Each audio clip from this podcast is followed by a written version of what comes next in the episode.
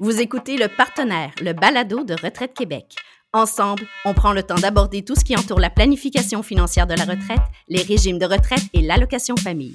Bref, comment on vous accompagne tout au long de votre vie. Parce que Retraite Québec, c'est votre partenaire en sécurité financière.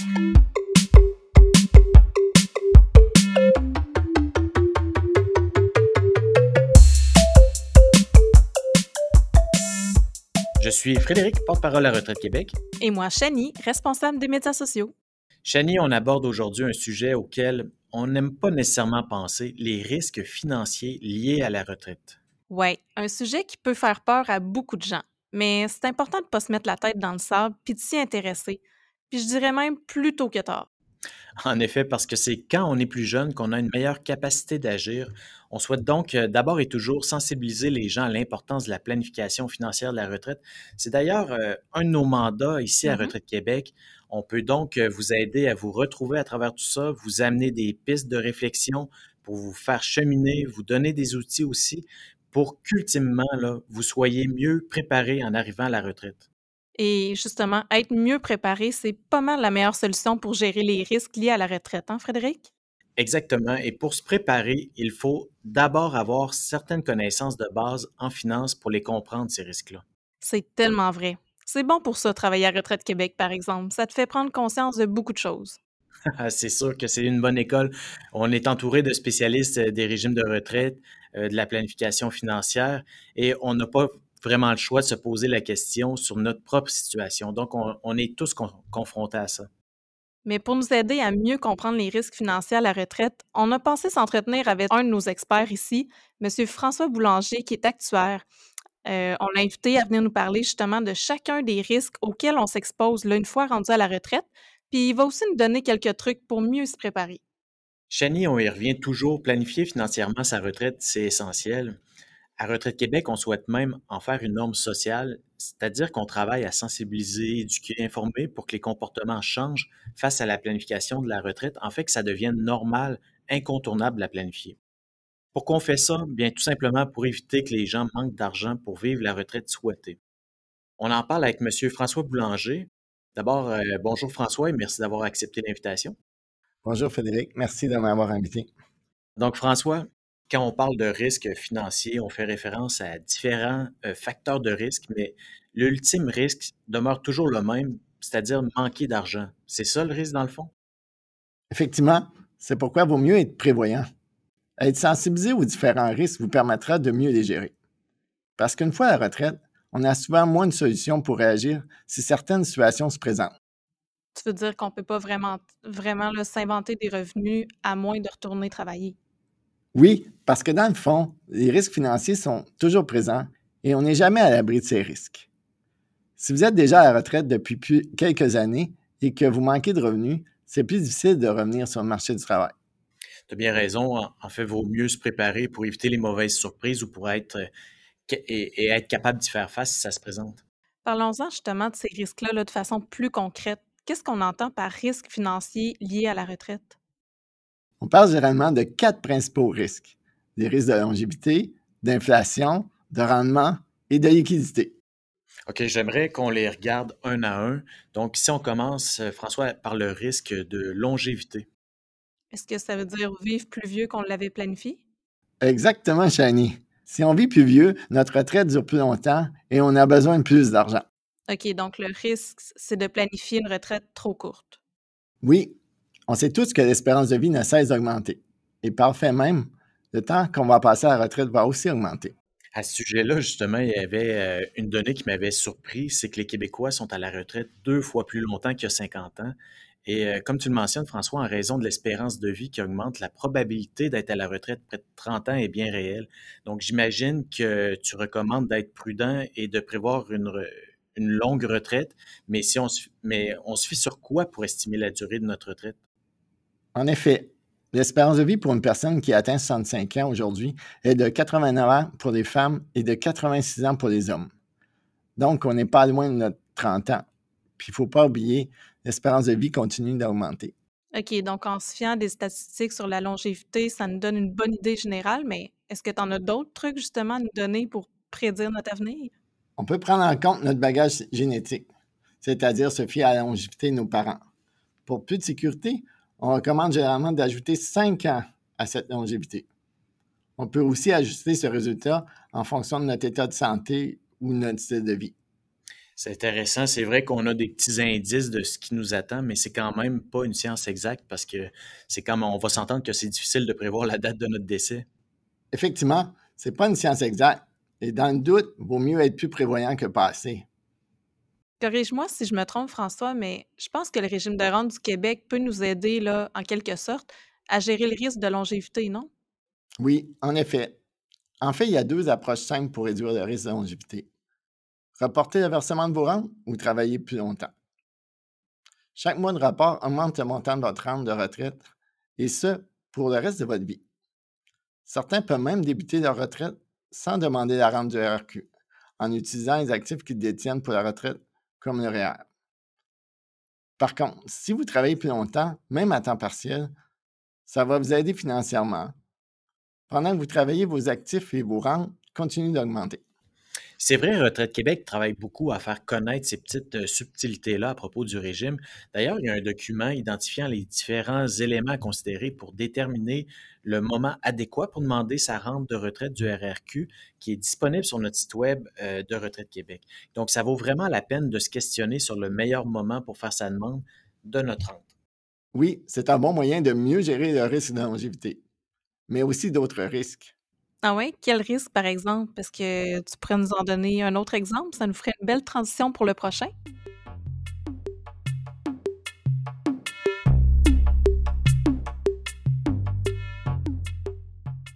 Parlons maintenant du risque d'inflation.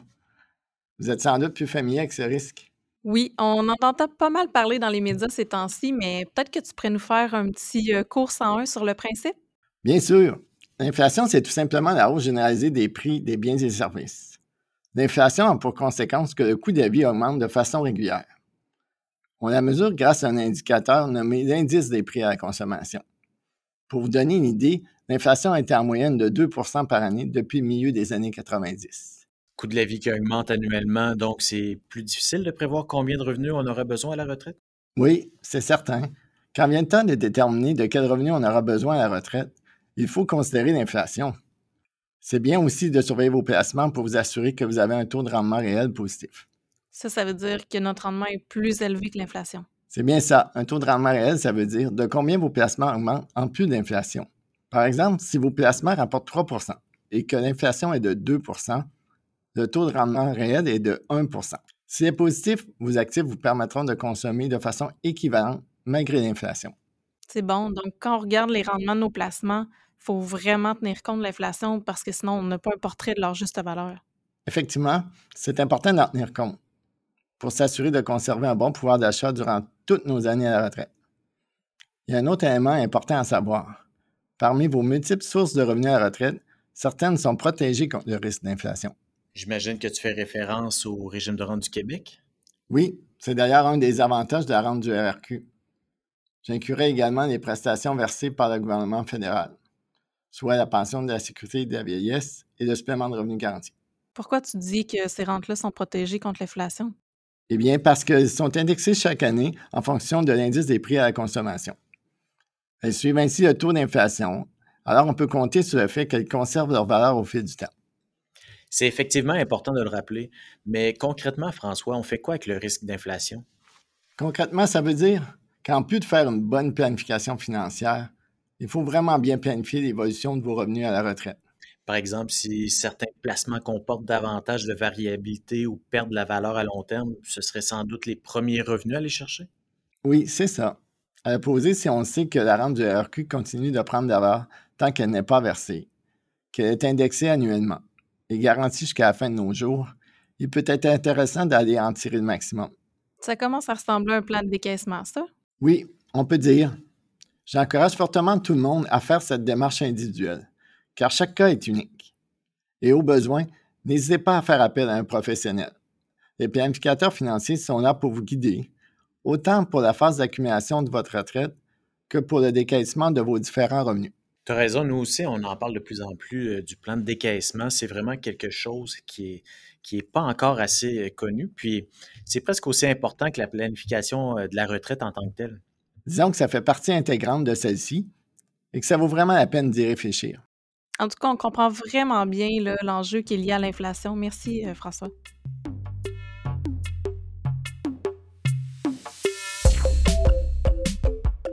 Pour un portrait complet de vos revenus à la retraite, notre service en ligne Simule Retraite vous permet de faire des simulations et de prendre des décisions éclairées en comparant plusieurs scénarios.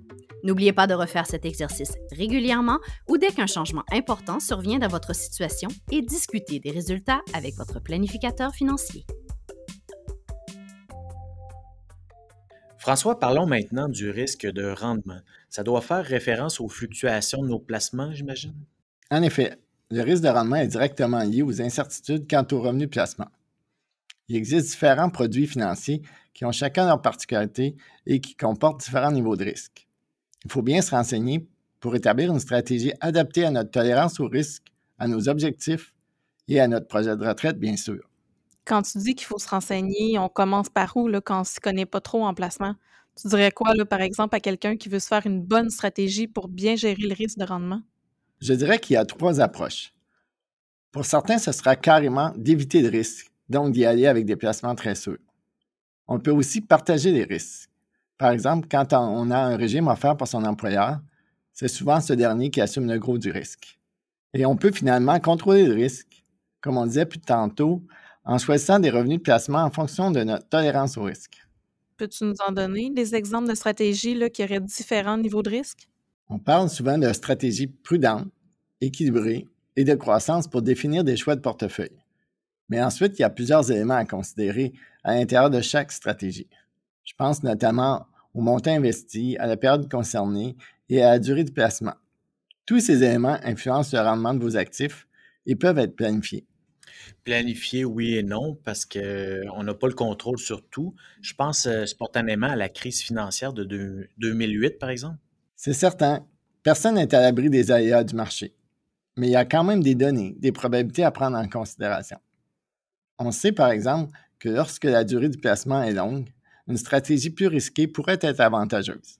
Donc, si on parle d'horizon de placement, je présume que c'est aussi important de penser à notre décaissement comme il faut. La question qu'on se pose tous probablement, qu'est-ce qu'on retire en premier, notre rente du RRQ ou nos placements privés? Ah, la fameuse question il n'y a pas de réponse qui convienne à tous. Chacun doit faire sa propre stratégie de décaissement en fonction de sa situation.